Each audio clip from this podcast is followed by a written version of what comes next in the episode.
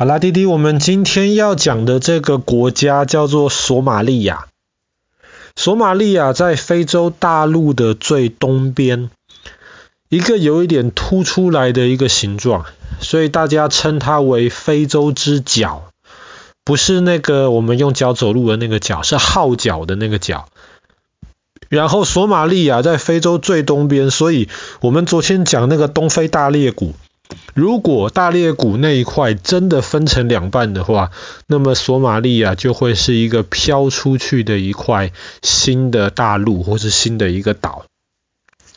索马利亚这个国家其实，嗯，蛮悲惨的。为什么说蛮悲惨的呢？因为它其实曾经被意大利人统治过，然后被英国也统治过，然后。后来这个国家在过去三四十年当中，其实一直在打仗。里面这个国家里面的人自己打自己，所以这个国家的老百姓其实生活非常非常的辛苦，很混乱。好不容易有一个安定的生活之后，又要开始打仗，所以老百姓很惨。那国家打仗，除了直接影响到老百姓没有办法好好生活之外，老百姓没有办法种田嘛，所以很多老百姓就是靠海边。索马利亚有全欧洲呃全非洲国家最长的海岸线，所以很多人就住在海边，他们就去里面打鱼，去捞鱼当渔夫，这样子就不需要种田，就会受到那个战争的影响会小一点。可是呢，因为这个国家自己在跟自己打仗，很惨，所以整个索马利亚的这个政府没有办法好好的保护他们国家的老百姓。那弟弟，你知道，其实全世界每一个靠海的国家，沿着海边都会有一段区域，有一块地方是属于这个国家的海，所以只有这个国家的老百姓可以在这个海里面捕鱼。其他的人不可以进去你这个区域来捕鱼，不然就算是呃呃影响到了你国家的或侵略到了你国家的这个领土。可是因为索马利亚这边它的海边其实鱼蛮多的，但是因为这个国家政府没有办法好好的保护这个国家的渔民。所以就造成周围很多其他国家的渔民，他们看你这里人多，呃，你这边鱼多，他们就偷偷进到索马利亚的海边来捕鱼。那么通常这种情况的话，如果国家有一些保卫他们渔民的一些海上警察的话，就可以把这些其他的人赶走了。可是索马利亚没有，所以后来索马利亚的渔民他们很可怜。他们自己能够捕到的鱼都被其他国家的渔民偷走了。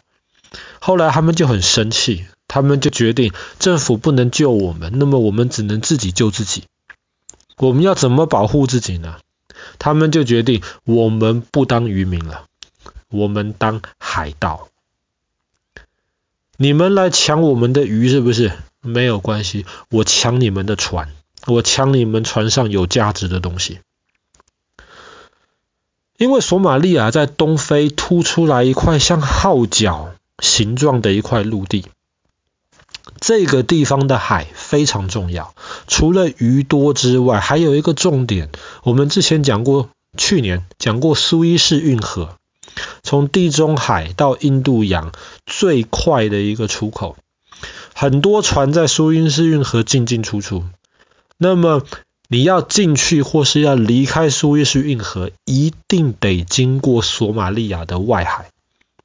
那么你可以想，在那里就有很多的大船，上面载着很多很有价值的一些货物，比方说新的电脑啊，比方说新的汽车啊，比方说一些很贵重的一些东西。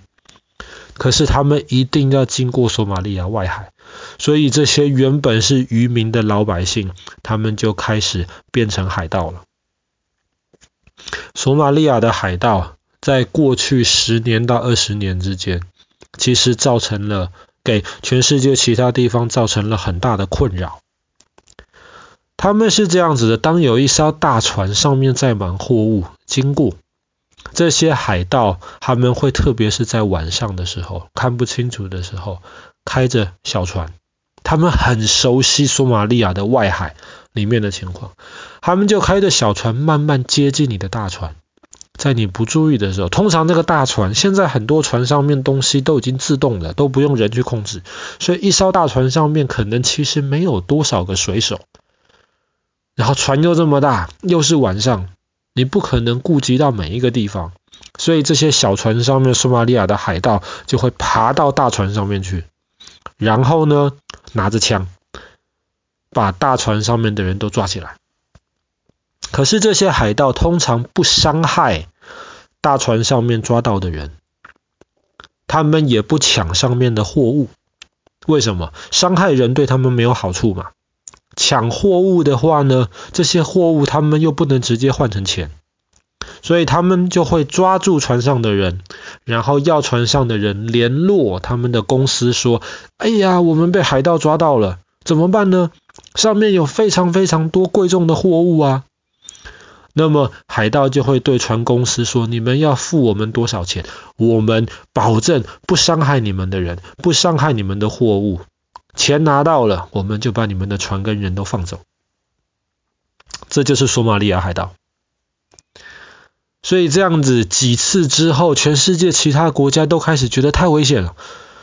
我们过苏伊士运河已经很贵了，然后到这边还要被你海盗抢。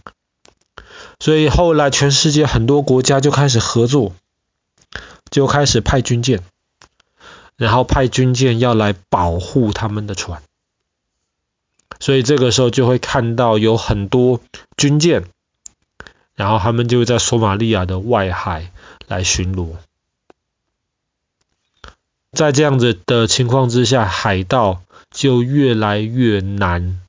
工作了，越来越难抢东西了。但是海盗其实一直还是在，为什么一直还是在呢？因为索马利亚的这些老百姓，因为国家打仗的关系，他们基本上已经没有太多其他的选择了，他们没有办法找到正常的工作，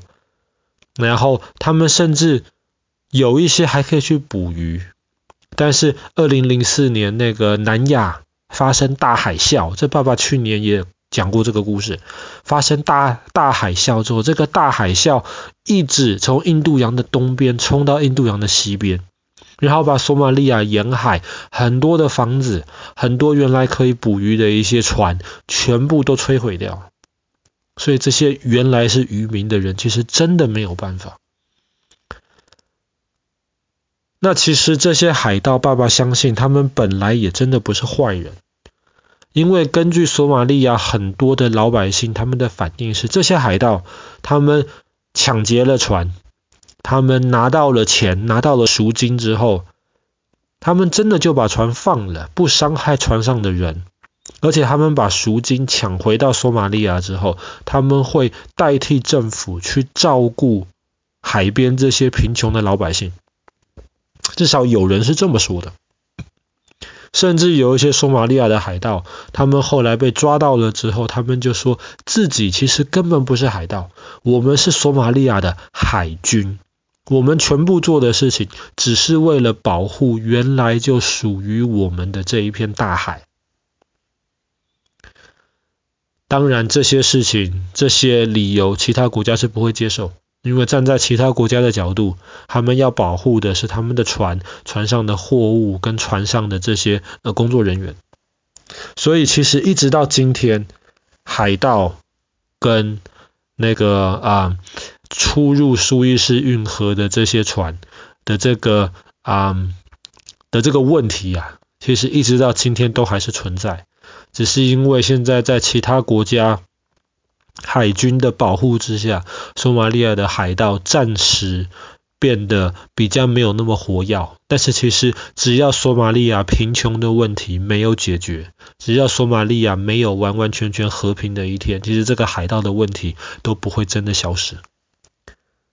好啦，那我们今天的故事就讲到这边。这个非洲最贫穷的国家之一——索马利亚的海盗。